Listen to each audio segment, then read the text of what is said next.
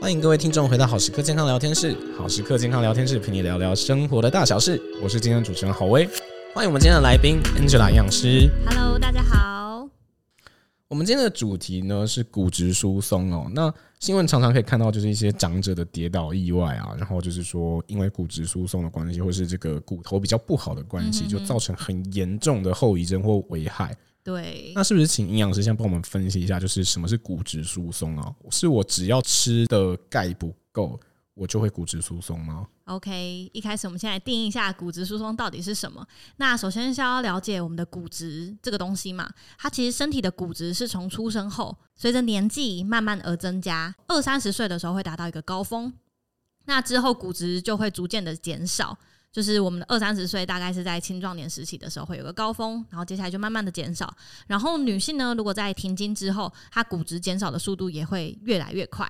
在女性在停经之后，对，因为荷尔蒙机制相关的关系，是所以我会导致我们骨质减少的速度很快。对，那如果身体的骨质如果流失的太多的话，会让我们原本的骨骼开始有很多的空隙，是然后会呈现一个中空疏松的现象。这个中空疏松的现象，就是所谓的骨质疏松症吗？答对喽！是，对对对，就是这样子。这个东西又在长辈的身上很容易看到，是就除了停经后的女性很容易发生之外，其实在六十五岁、七十五岁以上的民众更容易发生。像是我们之前的国民营养健康调查里面就有发现，其实在六十五岁以上的长辈，他们测出来有骨质疏松的状况，大概是每七个人就有一位。每七个人就有一位。对，那是不是刚才讲到说，哎、这个女性停经后也是一个比较高风险的族群嘛？对，所以说，像家里的奶奶、外婆，嗯嗯哼哼她其实就是最危险的那一群。对，没错。那还有谁也很危险？我们这边可以提一下，是就除了一些不可控的因素，就是女性啊，年龄超过七十，或者是你已经更年期和停经，还有家人有其他成员有一些骨质疏松的问题的话，是这些都是危险因子。是，那如果是一些可控的因素，就是如果我们平常是钙质摄取不足、吸烟、饮酒过量或者缺乏运动的人，这些也是骨质疏松症的危险因子，哦，如果有这些习惯的朋友，可能也是危险族群。对，也要注意一下。就实际上来讲，骨质疏松到底会造成什么现象啊？以我自己对骨头的理解，它好像就是用来支撑身体，还有嗯对制造血液。嗯哼哼。那骨质疏松是在这两块都会造成危害吗？是是这样没错。那呃，一般人来说会不会发生骨质疏松症，或者会不会发现呢？就是其实我们看不太出来。是但就长辈而言的话，其实这件事情是一件蛮严重的事情，因为长辈他们的修复机制其实比较慢的状况之下，如果你一跌倒，是不是很常听说，只要跌倒后，就身体状况就会咻每况愈下？哦，对对对对对，对对对，所以这个其实跟长辈的身体状况会有很大的关联性。是那要怎么注意到长辈到底有没有骨质疏松症呢？其实我们最简单的可以从他跌倒后会不会容易发生骨折看出来，因为如果你的骨质不健康的话，你就很容易造成损害嘛，就容可易是骨折。可是应该没有任何一个家里想要让自己的长辈去跌倒看看，去测试他们的骨质疏松吧？懂懂。那其实还有另外一个最明显的状况，其实是呃脊椎会压迫性的骨折，它可能会引起长辈的背部酸痛啊、身高变矮、驼背，就是我们常看到老豆丢。哦。对刚才讲到什么脊椎的那个什么骨折，我瞬间吓到，我以为天哪，这不是更严重吗？就是半身不遂 了吧？这样，所以它就是一个随着年纪增大，这个身高往下降，甚至有点对驼背的情形，它对对就是对有骨质疏松的可能。对，然后如果是停经后的女性、停经后的长辈，我们更需要去定期的去做追踪检查，直接用数据来告诉你有没有骨质疏松是最准确的。那如果就是我今天哦不幸就是已经有了骨质疏松的现象，嗯我可以做什么事情来挽救这件事吗？或治疗它？懂？呃，其实骨质疏松这件事情其实是比较难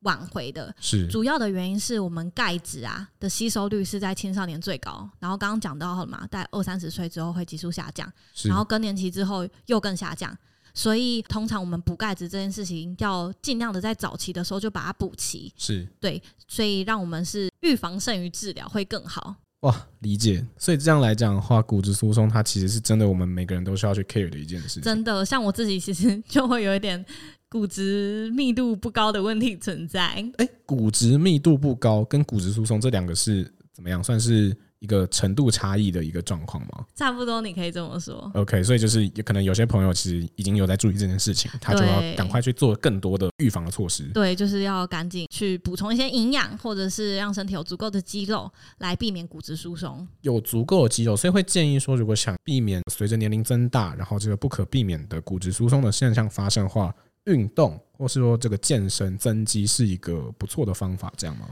这个当然是一个不错的方法，但刚刚讲的营养部分也很重要哦。是对，以营养师的专业，我们先来谈论看看如何避免骨质疏松。我们可以补充两种营养素，是，第一个大家知道就是钙质嘛，就是钙质就是骨质的原料，所以在年轻的时候最好就要好好的存好骨本。我们在三十岁以前都有很大的机会可以存好这个骨本。是那其实依照不同年龄的话，会有不同需要的含量，特别是在青少年十三到十八岁时期，我们需要最多是每天需要一千两百毫克，但在成年人之后，每天则需要一千毫克。那这个钙质到底要从哪里摄取呢？其实我们会说乳制品会是最好的主要来源，所以很常听到的早晚一杯奶就是来自于。这个因素就是鼓励大家要多多的补充，然后我们才会有足够的钙质。但如果你真的很少喝乳制品的话，你也可以从一些板豆腐啊、一些小鱼干、芝麻，然后这些成为你日常的补充，就是不无少补啦。是对对对，如果我们从这些食物当中还是很少获得的话，就要记得补充钙片。是，嗯，如果大家有兴趣了解要怎么挑选保健食品，了解怎么挑选钙片的话，也可以在留言区敲碗，我们就可以来录一集，特别是这录个一的集这专个区。钙的补充品没，错，钙的补充方因式为市面上的钙片其实真的太多了。是但不论你选哪一个，就是要记得要补充钙片。是。刚才说到有两种很重要的营养素嘛，那除了这个钙质以外，还有一种是还有另外一种就是维生素 D 啦，维生素 D，是那个传说中照太阳就会有的东西吗？答对。维生素 D 我们最主要的方式其实是每天可以照射十到十五分钟的太阳，这样就可以补充到一定分量的维生素 D。 OK，它嗯不是日光灯就可以有，它是得是太阳，对 吧？对，哦没有没有，我只是开个小玩笑。那我其实真的要问的事情是说，这个因为我们录的地方在台北嘛，就对台北是一个阴雨绵绵的地方， 对，而且有的时候就是你出了太阳，你搞不好刚好正在工作，你也没有什么机会可以走出去，真的，又怕晒伤，呃又怕晒黑，对，所以是不是有什么东西或者食物或者补充品，它是这个可以帮助我们去摄取更多的维生素 D 的呢？嗯哼，补充品是一定有的，大家就可以去购买维生素 D 相关的保健食品的话，这综部合分维也他可以命做那样，对 OK 这部分也可以做补充，但就是是要注意剂量的摄取。对，那大部分存在最多的食物的话，会是一些蘑菇啊、五菇啊，很难想象吧？蘑菇、蘑菇跟五菇吗？对，它里面五菇会有维是生素 D，哪一个舞啊？跳舞的舞吗？跳舞的五 OK 好的五菇。所以是在吃菇类的时候，它补充的维生素 D 比较多。对，这然样后尤其是如果你的培养过程是用 UV 照射的，维生素 D 又会更多。 UV 照射就是有给它紫外线，这样、嗯嗯嗯嗯 OK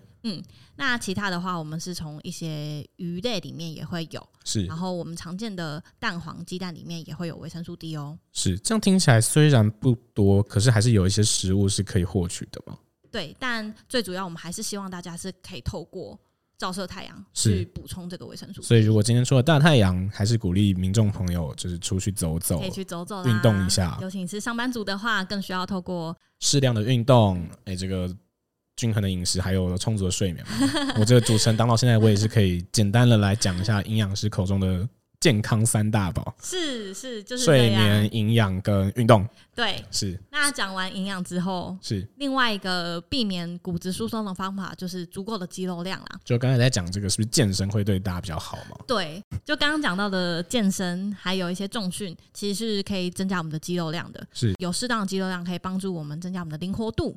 避免走路的时候跌倒啊，也可以比较避免去骨折。嗯，尤其是肌少症的长辈的话，就需要特别的注意。所以骨骼和肌肉的话，都是维持我们身体很重要的一个部分。是那长辈如果这两个东西都有维持好的话，基本上就不会有太大的健康上的疑虑了。是、嗯嗯。那肌肉还有一个很重要的部分是要补充适当的蛋白质。我们之前在几集里面也有提到，就是大概一天可以吃到一点二克每公斤的蛋白质。是那每一餐大概就是一掌心的分量，是所以大家如果有兴趣的话，也可以往前听听看这些小很重撇要的步知识对对对对，那我问一个反面上面的东西好了，就是刚才有讲到说，哎、该吃什么或该做什么是对骨头比较好的嗯嘛？那有没有什么运动或是什么食物，嗯它可能对我们的骨头反而是有害的呢？嗯哼哼，刚刚讲的话，运动大部分都对我们的骨头，就是因为你有动嘛，就对我们的骨头和肌肉都是好的。是但如果讲到食物的话，就是要避免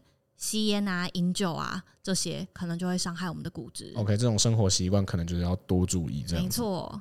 有听过一个都市传说啊，是在讲说这个草酸好像会抑制钙的吸收嘛？我也不确定这是都市传说还是嗯嗯是嗯真实的这个呃嗯，营养营养上面的知识。嗯所以是不是有些东西可能呃，我如果配合着跟这个有富含钙的东西吃嗯，它反而就是嗯没办法就正常的吸收呢。都市传说的话，比如说有人会说菠菜不能跟豆腐一起吃，哦想起来农民历的尾 部啊，农农民历的这个最后一页都会有这种东西可。能会导致就是结石石嘛，啊，对草酸。对钙对哦，我想起来对嗯了对是但是这些就真的是都市传说，哦就是这个后这个就是真正的都都市传说。对，真的不会让你产生这样的影响，也不会那么的抑制钙质的吸收。 OK，所嗯以菠菜豆腐其实大家还是可以在自助餐的时候，就是把它夹在一起吃吃看。 可对。以，这个大力水手波补派，然后还对他还是会吃豆腐的。对，并不影响我们的钙吸收。是，今天这集录到这边哦，就是我们讲了很多有关这个骨质疏松或者说跟补钙相关的一些知识。那我认为这一集是很重要的啦，嗯而且我们其实也算是补了一些前面讲到一些坑哦，就是我们之前几集就有在讲说，诶，这个钙质，嗯，就真的是台湾人就是调查下来最缺乏的东西。对，而且刚才这样讲起来，虽然可能有一点点悲观，就在讲说这个人体它是有一些不可逆的状况嘛是。就我们随着年纪增大，可能过了某个临界值以后，我就很难再去吸收这些钙质，我很难再继对续做预防。只能维持啦。对，但这件事情其实也是一个不可逆的事实，有是知道总比还不知道来的好。对，大家所以要特别注意。对，所以听众朋友们听到这状况，有是可以视自己身体情况，可能不管是去咨询医师嗯啊、咨询营养师，或者是就是用各种自己的方式，可能吃维骨力啊、吃这个维生素 D 嗯啊，然后去让自己的身体可以就是更有本钱去度过一个美好的晚年生活了没。错，而且家里有特别有银发族的人，如果听到这一集，也可以多多的告诉银长辈这些相关的知识，是，或鼓者励是他们嗯可以多动。是是是，我们自己可能做儿女的也是可以去帮助，就是我们的长辈朋友，就是让他们可以呃更安全了，对对，少掉更多风险。对，那我们在这边就是祝福所有听众朋友，在听完这一集以后做出的一些行动，都是真的可以对自己的身体有帮助，也可以对自己的家人的风险可以把它弄得更低哈。对，那我们这集就到这边，我们就下一周准时再见啦。拜拜。